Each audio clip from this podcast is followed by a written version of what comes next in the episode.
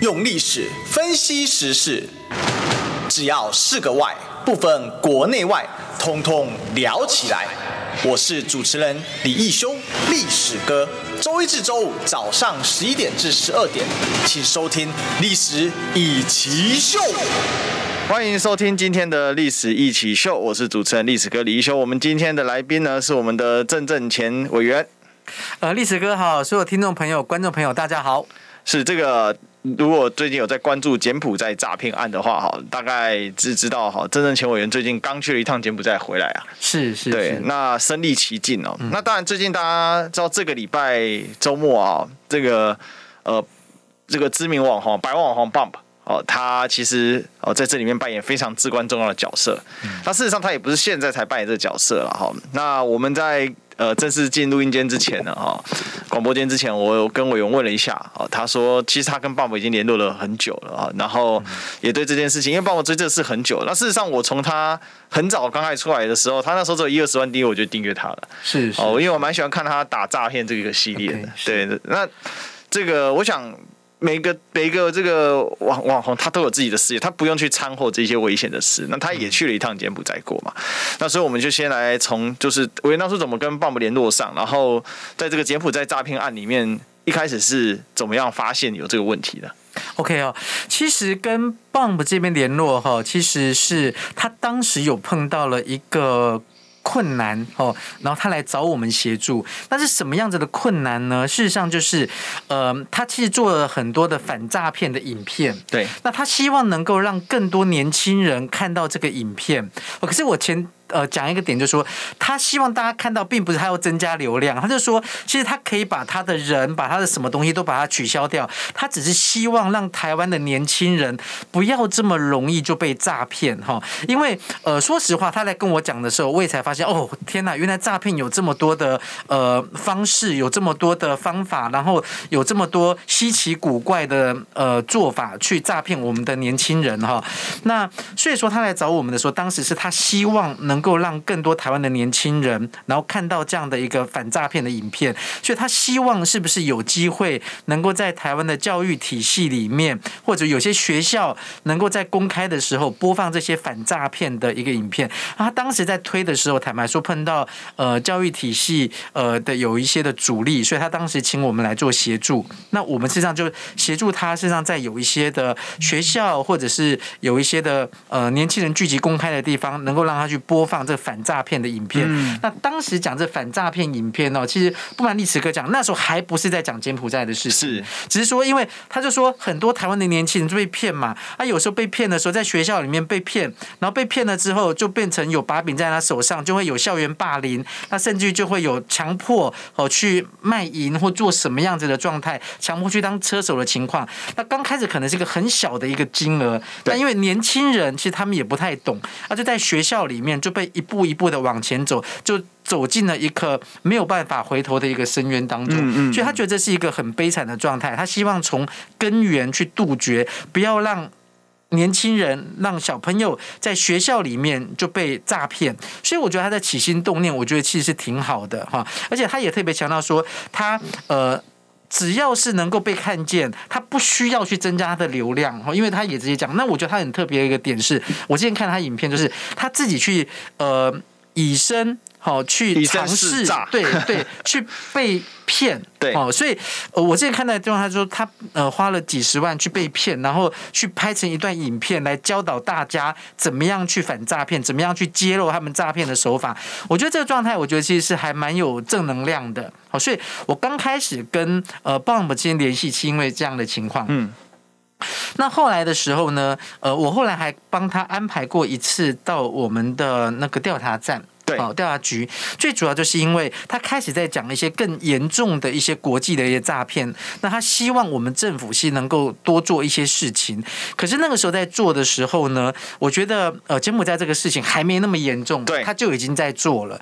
对，那呃，所以说那时候去安排的时候呢，他在讲的时候，我们还没那么进入状况哦。因为坦白说，如果不是这一次我们亲自去，然后为了亲自去开始去做一些 study 的时候，我们也不晓得柬埔寨的诈。诈骗这么严重，对，所以我这次去之前，我跟帮我们这边其实有做了一些联系，那他就很具体跟我讲说，他希望我们能够帮他一个部分，哪一个部分？什么部分？嗯，他说希望我们能够帮他连接到西港的省长。西港就是西哈努克港，就是这一次柬埔寨诈骗当中的一个重灾区哈。那个地方当然是柬埔寨里面据说是最残暴的一个地方。对，哦，那他们那个省长呢，其实在过去很多台湾人被救援的过程当中，这个省长都有出过几次的援手，所以很多台湾人被救援出来之后，都有提到说，那个西港的省长协助了他们哪些的部分。所以，巴姆西本来是希望说，哎，那我们是不是能够跟西港的省长有一些连接？那之后也许要救援的时候会更容易。好，那为什么会这样讲？是因为包括他也跟我提到说，他们之前在救援的过程当中的时候，以前还有什么中检义工队，后来也没有了。就在他们在整个救援的过程当中，透过了很多 NGO 的组织，或者是有一些国际的志工，好等等。那后来其实都有一些变化，因为呃，这些 NGO 组织在柬埔寨那个地方，是不是真能够发挥很大的功效？其实也是看机会的。好，其实也是看机会，并不是说，哎，你真的投入就能够有很好的一个成果出来哈。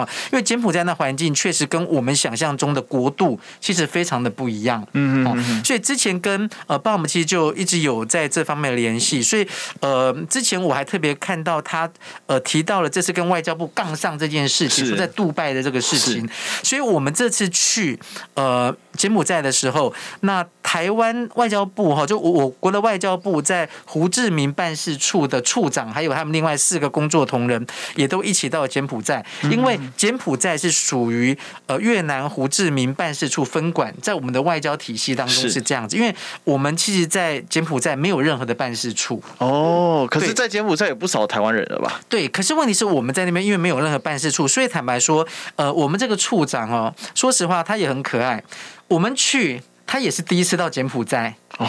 对对对，因为他七月一号才就职。哦，对，然后所以他们到柬埔寨去，说实话，我可以很清楚的感受到他们的呃还搞不清楚方向，东南西北都还搞不清楚，然后有一些些的呃无所适从，因为他们也都是要靠当地的台商来给他们一些协助，是。对，所以说呃，我觉得这个其实是很现实当中的一个呃国家的一个处境，可是我觉得我们去救援人的状态的时候，国人的情况。呢，呃，不能够因为这样子就变成一个理由，嗯，好，所以说，呃，我觉得像现在这么多民间的人士，包括我们民意代表，都呃以身涉险到第一线去救人的情况之下，我们的政府是不是应该要有更多积极的作为？这个也是我们这一次去回来之后，我觉得我一直在思考的问题。是因为这个事情哦，就牵涉到几个层次。第一个是说。Bob 其实他已经做很久这个反诈影片，对，他不是现在，事实上他第一篇在搞这个柬埔寨已经好几个月之前的事情了。对，对，那在他做诈骗，那是更久之前的事情哈。虽然鲍勃他也做很多搞怪的影片哈，比如说比较三色性的，但但是每个频道风格我们都是这个都是各自的。但是事实上，看他在做这个反诈骗的时候，我觉得很这个。不管怎么样，人家就真的有以身去做。那现在引起的就是民进党侧翼非常凶猛的这个进攻哦，我是觉得对他非常的不公平啊。然后尽可能的把他抹红攻击啊，甚至王定宇亲自去点名啊，这个是委员的的同事吧，立法院同事。是是是。你一个大立委去为难一个网红，我我觉得现在状况就是网红在做政府的事啊。那政府在做网红的事啊，是是，就在搞宣传这个样子哦。但是我还是要回到源头，就是当初 Bump 开始在做这个反诈骗的时候。他是他主动来找委员来请请帮忙，因为我知道委员一直很关心教育这一块嘛，是是是，所以你们主要是在哪一些地方去投放这一些呃这个所谓的反诈骗的影片啊，去教育是有到学校去吗？呃，其实不止哦，因为第一个是呃，鲍姆其实他本来就是一个大网红哦，说实话，就是关注他的影片的人其实非常的多。嗯，那我们当时其实希望说，用一个什么样的机制，能够让他的影片变成有一点公益性质的，被推广到了学校单位里面去。去对，所以我当时也就是建议他们就成立一个协会，一个反诈骗的公益的一个协会，是，然后来透过这样的影片去各个地方去宣导哈。那我刚刚讲到一半呢，我把它拉回来，就说刚刚讲到那个胡志明办事处的状态是，我们这次去的时候，因为我看到了棒棒他里面讲到说去杜拜，然后呃那个姓林的那个受害者去。寻求帮助三十天都没有得到帮助，然后打电话去，分明是那个他直接讲说马领事，马领事接的，然后说马领事不在，对对对，太荒谬了吧？对，然后就是结果后来就是呃，帮忙他们这边协助联系到了呃总统的信箱，嗯，结果三十分钟之后就拿到了这个临时护照，我就想说靠，这怎么可能是这个状态？那我对我对这部分其实特别的在意的，就是说民众寻主动寻求呃。呃，外管协助的时候，外管不帮忙，那总统这边收到了信之后，三十分钟之后你就发出来了，而且之前的理由都不见，之前是说呃他没有这个临时护照，因为太多了啊，什么程序如何如何，公司不会扣护照，什么讲一大堆，等等等等，然后结果那个只要那个就是写。那个总统信箱去只有，三十分钟之后，哎，就被通知可以去拿。我觉得这情况真的是公部门的一个傲慢哦，真的是非常的不可取。所以我这次到柬埔寨，我也特别问了胡志明办事处，他们就对于呃所谓的临时护照这件事情怎么处理，他就跟我讲说，如果你只是要回台湾，他们还有个更快的方式，叫做入国证明书哦，入国证明书，一天就可以给你哦。对，你只要回想回家，随时可以给。其实都说他们外管这个动作其实可以很快，快到可以当天，其实一天就可以给你这个东西，入国证明书。那入国证明书跟临时护照有什么差别？就临时护照你还可以到第三地去，嗯，可是因为你是护照，所以它基本上其实是比较，他也跟我讲说比较你要认证比较多的东西，嗯，所以可能要两三天的时间。可不管他讲多少的时间，基本上跟一下子有三十分钟，或者是之前三。十天，我觉得都是很怪的哈。是，那我觉得重点其实是政府部门对于受困国人在国外寻求协助的时候，到底是用什么样的态度去协助？是推脱吗？哎。被有蔡依依的这个快速通关证明，三十分钟内完修。对呀、啊，我觉得这真的就是让人家最生气的一件事情、欸，真的傻眼呢、欸。对啊，结果也没讲，我真的也这个没有想到这么荒谬。影片上面写的、啊，是他影片上面讲的，所以我就觉得哇，怎么会这样的情况？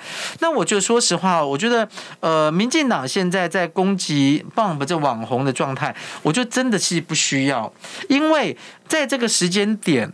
我觉得最好的状态就是政府出面做的不够的地方，跟国人说清楚，然后想办法去整合各方的资源。说实话，我刚刚特别提到一点说，说我们外管在柬埔寨没有，没有外交部在柬埔寨没有外管，外管对，所以我们在做这件事情当中的时候，我们知道它的困难度会比较高。好，这个我觉得国人大家都有一个认识。可是当我们看到很多台商在救人，几个几个救，几十个救，哈，然后不同的团体在救人，民意代表在救人，那政府难道不能够更积极的去做一些事情，更有弹性的去做一些事情吗？好，我觉得这是最重要的一件事情，而不是说，呃，你在这边你自己没有去救援。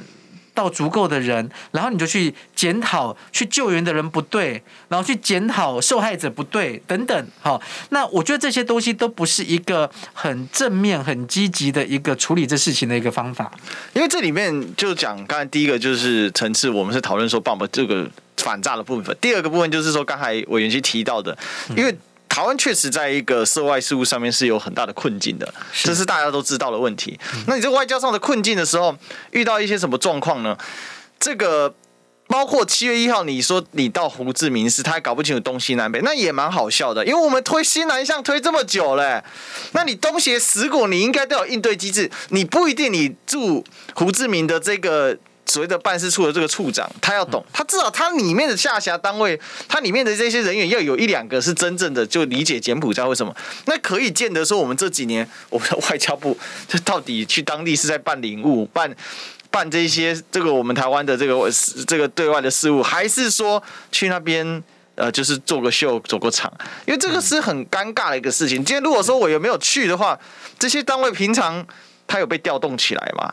这是一个很，这是一个很好玩的地方。呃，这个地方哦，我就用一个很具体的个案来那个回馈哈，就说我们去的时候呢，我们当然很关心外管，因为其实说实话，我们知道外管其实是辛苦的，对，哦，尤其在外管这状态，尤其是说实话，胡志明办事处他们工作量是大的，嗯因为在越南很多台商，嗯、对，没有错，所以他们光要服务越南那边的台商，坦白说，工作量就是大的。那我们去的时候，我们就发现了哈，就说哎，它里面有一个。个呃工作人员，一个秘书，哦，他鼻子有伤口，我们就问他怎么了，他就说因为工作量太多，这个是蜂窝性组织炎。哎呀，对，蜂窝性组织炎其实是一个很严重的事情哦，是就是呃说简单，你很容易。正确治疗，它不会太危险。可是你如果没有处理好，它是可能会伤及人命的哦。嗯，好，所以说，哎，我就说，哇，那怎么会这样？他就说，因为他工作量实在太大了。他就说，因为呃。我们每个外馆都有一个急难救助、海外急难救助的专线。嗯，好，那这是一件好的一个政策。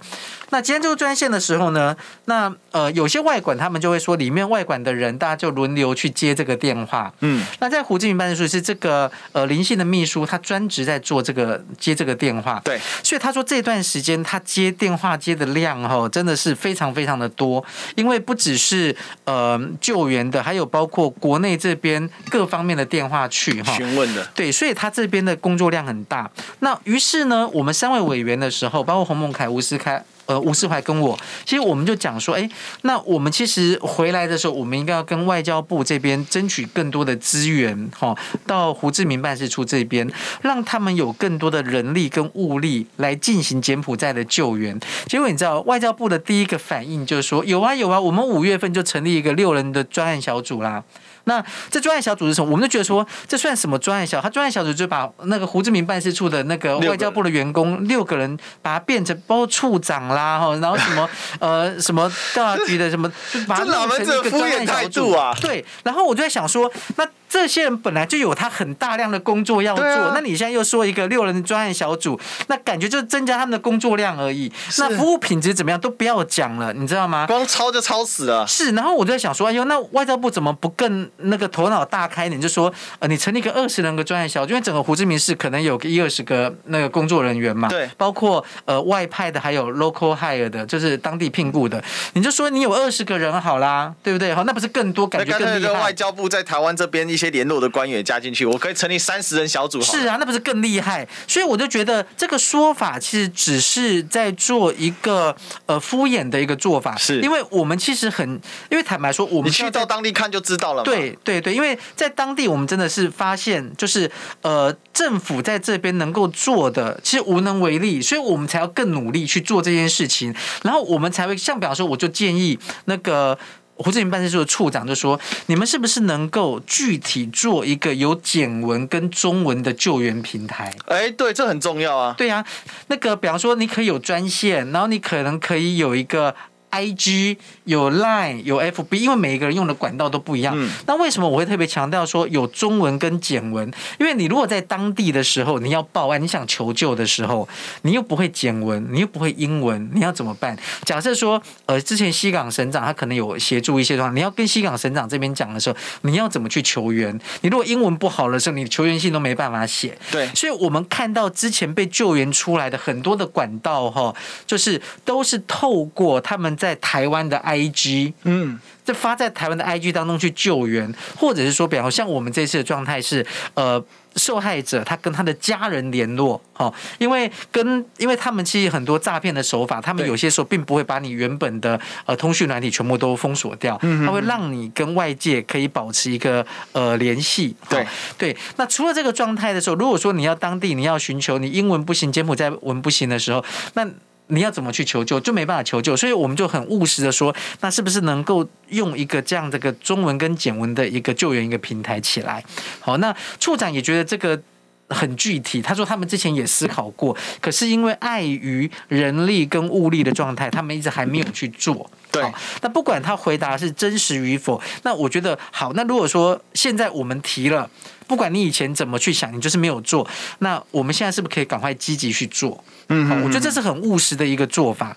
好，所以说，呃，我觉得外交部在这个时间点真的是不要去让一四五零让绿营的侧翼去带风向，去攻击这些在努力救援的民间的朋友们。好，因为我觉得这个状态只是会打击大家的信心，哈，然后打击大家的热情，哈，我觉得都不会有真的正面的一个注意。因为如果这些国人还被困在柬埔寨，他势必会产生一个很大的一个。后遗症，嗯会对国内很多的家长啦，或者是后续的媒体，一定都会持续的关注嘛。那政府没有解决这个问题，都会持续的在，所以我们认为政府应该更有弹性来协助，就柬埔寨园区受困的国人能够返台。对，其实刚才委员提到一些很关键的一些问题，就是说你现在刚才其实说这个驻外使馆他们能做的事情，真的就一他的日行业务量其实很大，而且我们就讲嘛，新南向像越南这几年推的这么用力，那确实也有很多的台商或者是台干哦，或者是台湾人到当地去从事各种工作、服务或者是生活。那这些人他都需要服务啊，是啊，那你没有相应的去做调整，然后当出问题的时候，因为今天郑正前是国民党了，所以呢，他提出来了就是要来政治斗争我，他可能呢下意识他的这个吸反式是这样，所以我已经成立，我已经成立，你不要骂我，你不准骂我哦。但是呢，哈，这个呃，我我有一种东西哈，我不出的话哈，广播电台会骂我，就是广告，我们进广告。你知道吗？不花一毛钱，听广告就能支持中广新闻。当然，也别忘了订阅我们的 YouTube 频道，开启小铃铛，同时也要按赞分享，让中广新闻带给你不一样的新闻。用历史分析国内外，只要是个“外”，统统聊起来。我是主持人李易修，历史哥，请收听《历史一奇秀》。欢迎回来，这里是《历史一奇秀》的现场，我是主持人历史哥李易修。我们今天的来宾是我们的立法委员郑正乾，委员好。好，历史哥好，所有的听众朋友、观众朋友，大家好。哎，我们今天继续来探讨这个呃诈骗案了，因为我今天下了一个标题啊，就救人反成罪人啊。OK，哦，这个真的是这个样啊，就好像去救了，哎，不对哦，你这个你为什么不谴责啊？我们看王帝宇大立委怎么说，他说你为什么不谴责中国？嗯哼，你为什么不谴责中国诈骗集团？不谴责台湾黑帮？不谴责中国黑帮？你不谴责柬埔寨的腐败？嗯哼，你就只在那边攻击台湾的政府？嗯哼，我是觉得这简直是荒谬到极致哦。嗯、那他这种攻击就是很无由来的，但是事实上大家是做实事的。我觉得你当初是怎么样去启动这样的一个计划，是不是可以分享一下？OK，我先回一下王丽萍的状态。我觉得他怎么不去怪外星人呢？你知道吗？我们其实就很具体在做这件事情。然后你觉得我们要去东怪西怪？我觉得去怪别的国家干什么？我觉得我们就是中华民国国会议员，我们不。监督我们的国家在做什么，我们的政府在做什么事情，你去管别人，这样有用吗？哦，那我在想说，我们这次的那个呃出行，不是他下次应该去监督他的房东啊。哦，是是是是，对对对，对我都很怀疑，他说一个月租八千，是房东还给他八千，是不是？OK，这个我们就不晓得，不太想探讨他了。对对，只知道说他有早餐吃啊，有人帮他载他专勤接送，对对，还有陪侍服务，嗯，很好。好，那我在想说，我们这次去哦，其实有一个前提，就是因为我刚好其实是我们立法院，就是中华民国跟柬埔寨国会联谊会的会长。哦，对对对，那呃。既然是呃跟柬埔寨有一个这样的联系，我就觉得说，哎，那我们应该就扮演起就是桥梁，呃国会外交这样的一个角色。虽然说我们去，其实柬埔寨的国会议员其实并没有跟我们接触，可是我们这次去的时候，同时也跟呃我们另外一个访问团呢，就是到马来西亚跟新加坡的连在一起。好，那这次去的时候，所以我们这次去从八月九号的时候，先到呃马来西亚。好，然后再到新加坡，然后十五号的时候到了呃柬埔寨。那我们这个行程，坦白说，都是透过外交部去安排的。是，好，因为既然是国会来交，我们就请外交部去做协助。对，好，那呃，新加坡跟马来西亚是由李德维当团长带。对，那到我这边柬埔寨就我当团长来带这个部分。嗯哼哼。那我们去柬埔寨的时候呢？呃，我当时就有意识到这个诈骗的问题，所以我们去之前的时候，本来就做了一些准备。嗯，那呃，刚有特别提到说，我们原本是透过外交部在安排我们的所有的行程。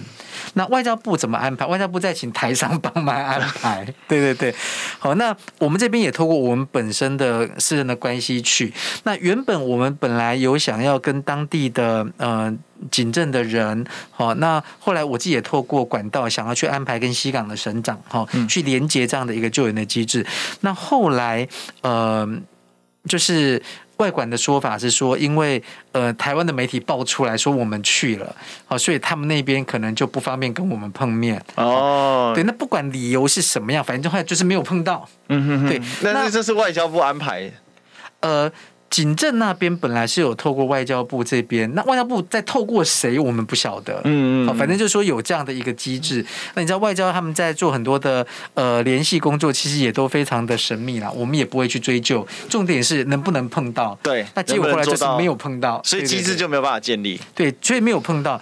那没有碰到的时候呢，他们当然提到说啊，之前因为有那国际刑警组织，他们其实也跟他们有一些互动啊，等等等等。可是 anyway，就是我们这去其实没有碰到的。嗯。那说实话，没有碰到，那我们也就吞下来，好像没有问题。就我们也不去谴责外交部工作不力。其实，因为我觉得这是另外一件事。好，那我可因为我们能够体谅，就是第一线的外交人员他们工作辛苦的地方跟吃力的一个地方。对，那我们就想办法透过我们自己的管道去做救援。对，所以事实上就说，我们这次去其实有很多一个部分，我们三个委员就是透过自己。个人的不同的管道，然后想办法去连接一些呃救援的一个通路起来。嗯嗯，哦，其实是这样的一个情况。那这也是我们这次去很大的一个目标，就是我们希望能够建立起一个更友善的一个救援的通路，即使是民间的，我们觉得都好。因为其实，在当地还是有很多台湾人。然后很多很多也有也有很多这个当地的就台湾人熟识的，不管不管是当地人或者是当地的华人之类的这些群体，其实都可以做运用的嘛。是是，因为事实上这个救援的最主要的目标就是当地人，他当地就是第一个你要找到人在哪里，对。那第二个是他对方就是要钱嘛，是是。所以这些东西那。钱的话，那家属或者是哪里去找出来？那可是第二个就是，那你怎么对接？所以当地对接这件事情是最重要的。但外交部好像一直没有去处理这一块，反而这次去当地的这样的这处这个在在找人，或者是是什么样一个详细的状况呢？呃，像我们这次去，哦坦白说，呃，柬埔寨的样态非常非常的多哈。我简单讲，大家都对西港好像呃耳熟能详。这段时间大家知道哇，西港是一个可怕的地方哈。那我必须老实讲，在柬埔寨不是只有西港在做这样子的事情，哈、嗯，因为在柬埔寨大概有呃一两百个园区，嗯，散布在很多的省。我们什么样的园区？所以对他们的所谓的园区，就是像这种在做那个网投或网络博弈之前，网络博弈，那这是政府许可的产业吗？呃。在当地，他们称为灰色产业，对，所以这个地这确实也是一个跟我们台湾很难去想象的一个情况。因为说实话，我觉得台湾现在的机制民主，然后。大家对于自由的认同，然后对于人权的一个保障，都变成一个基本的一个概念。所以我觉得台湾其实真的是好非常的多。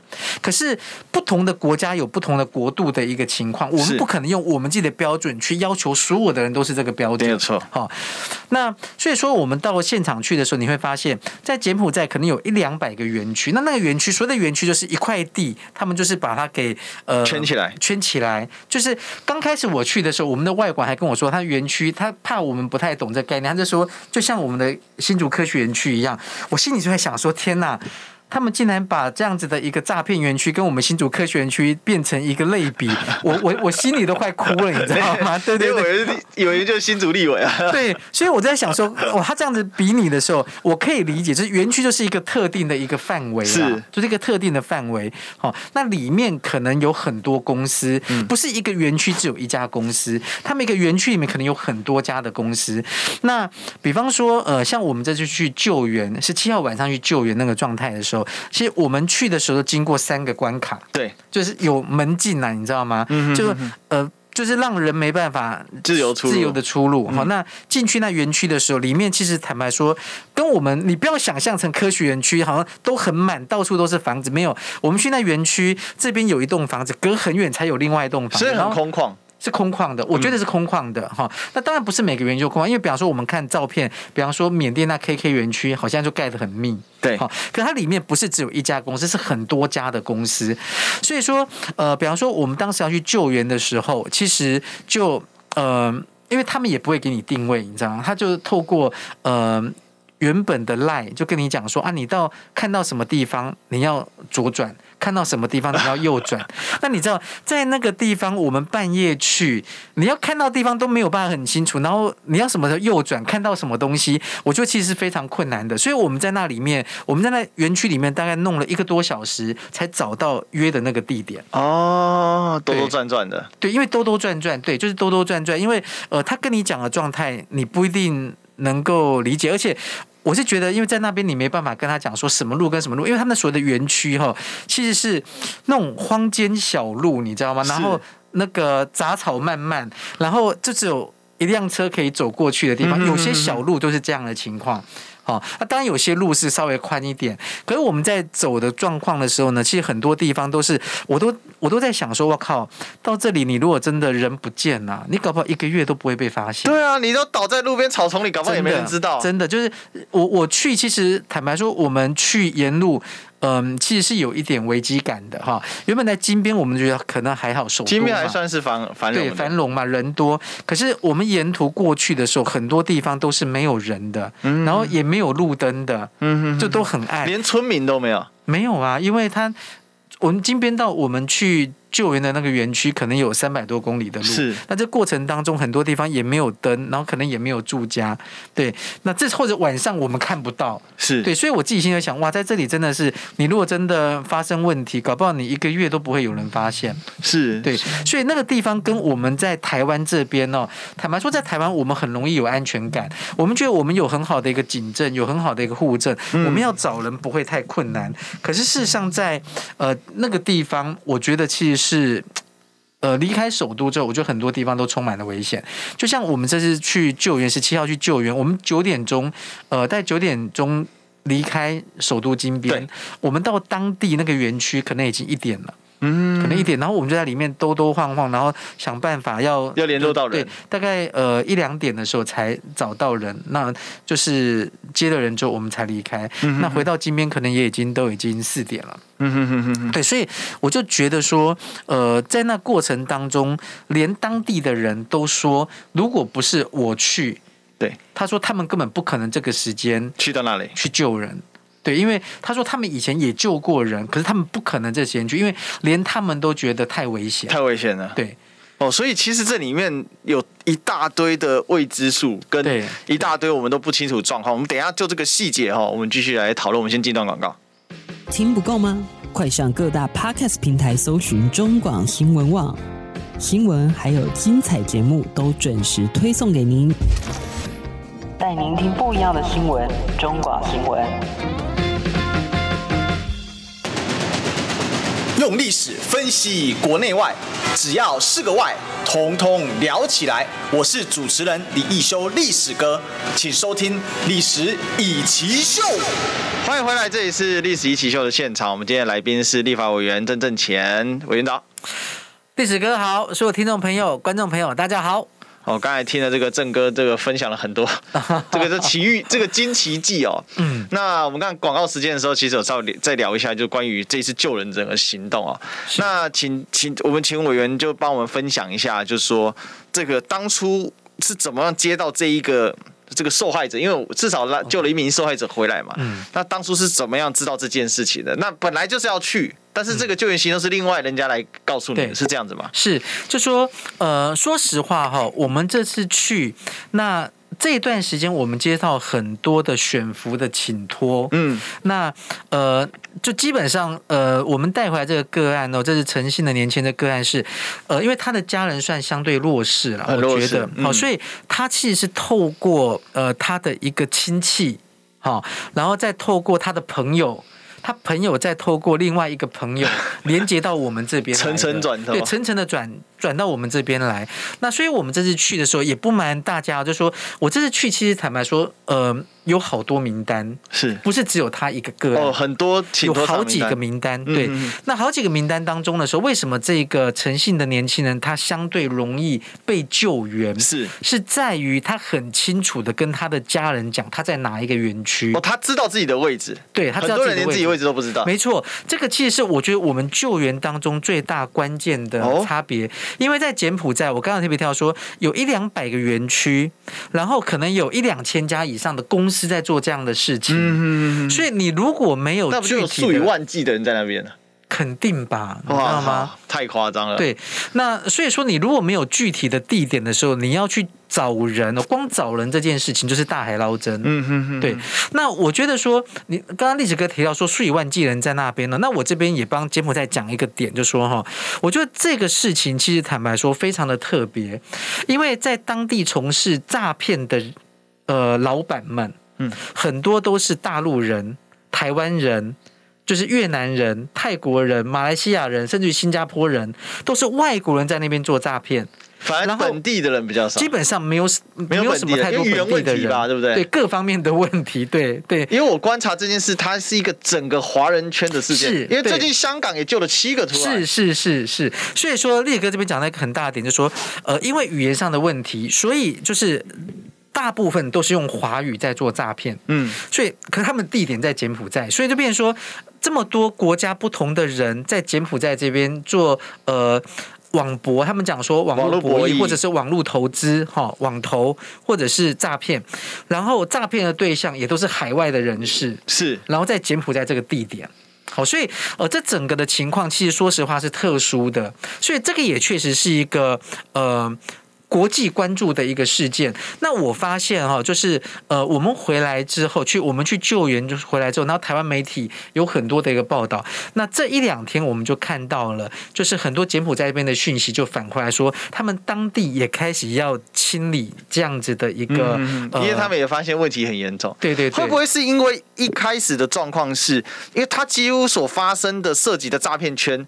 其实根本跟柬埔寨当地也没关系，基本上。那他去那边，他就是一个正规公司的名义去设立嘛。对。那等于说，网络公司柬埔寨，他也，他也，你他的诈骗也是华文的，然后也是都是针对华语圈的在进行。因为我看到马来西亚有人涉案，新加坡有人涉案，有香港、大陆、台湾，哇靠，这全部都是就这完全大型华人圈犯罪圈呢、啊。对，没有错，没有错。嗯、所以我就觉得这情况确实是一个很特殊的一个情况。好，那在这样的情况当中的时候，我觉得呃，柬埔寨政府的时候，他们一开始一定也会拖，因为觉得这不关他嘛，因为就是所有的公司、所有的人都不是他们当地的人，对对。可是因为呃。台湾的媒体这样报，然后呃，国会我们国会议员又去，对，然后确实也引起了一些的关注。哦，当地有新闻，对，所以他们当地很多新闻也出来，就说表示说他们柬埔寨政府也开始要扫荡这样子的一个部分。所以说这段时间你会。听到可能会有很多人哦开始进行求援的动作，嗯，因为他们就开玩笑讲说，他们开始要清仓了，是因为他们可能要搬要清仓，你没有清仓，你还要带着人搬，那这太困难了。所以这些人赶快换赎金回来。对，有一个说法是这样子。那我也稍微了解了我们救援的这个诚信的小朋友，这年年轻人还有正信的年轻人，像他就跟我们讲说，他们的这个呃寝室。他们的宿舍，他说大概十个人住一个寝室哦。好，他说他们目前已经剩下呃一个人，如果顺利搞不好，今天这一个人他们也会把他放放掉。他们就是要钱，对，就是要钱。嗯哼，哼，对。所以说，那我觉得对呃台湾人来讲，其实很纠结啦，你知道吗？就是说，你到底是不是应该要付赎金，还是？在台湾的话，基本上警政单位可能会叫你不要复述。在台湾，如果碰到这种状态，一定是台湾的警察很厉害啊，就一定是全力去呃进攻，然后把人救出来嘛。好、嗯哦，基本上呃警察部门其实都不会。那个鼓励家属去付赎金的，可是说实话，在柬埔寨这个状态，至少我们救援的几个状态，其实说实话都有付赎金，没付绝对拿不到人。呃，我我不敢这么说哈，因为因为我有听 Bump 那边在说，就说他们有一些其实是没有付赎金的，比方说西港的省长出手。他们用部队去解救人，嗯嗯嗯，对。可是那种状态，其实你要有，对，其实可能是少数。你要有特别的管道，能够去动员到那边的军队或者是警察，你才能够去救援到人。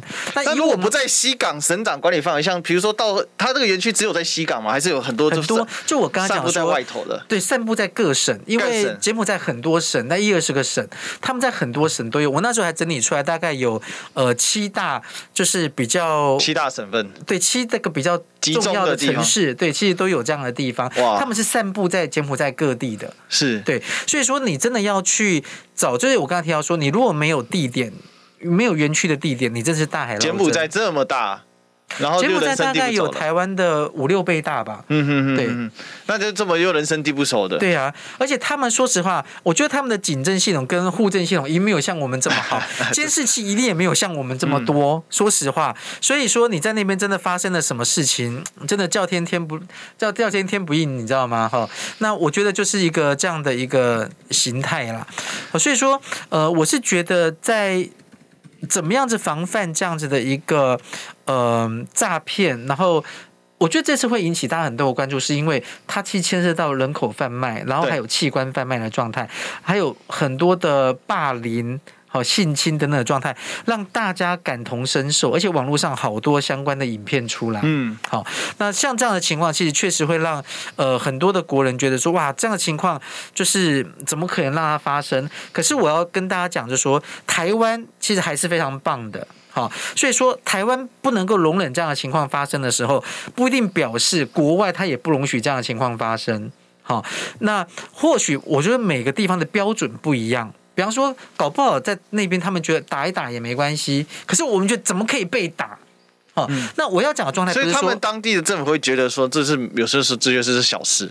对，而且他们会觉得这些人搞不好是自愿来的。哦，因为不是他们的国人嘛，所以他们也不会积极，这不是不会积极，他们不认为这件事情有什么问题啊，就某个部分是这样子，所以我就简单讲个状态，比方说，呃，我们带回诚信的年轻人跟昨天正信的年轻人回来的时候呢，说实话，如果不是我们呃预先让国人知道这个状态，他们就直接入关了。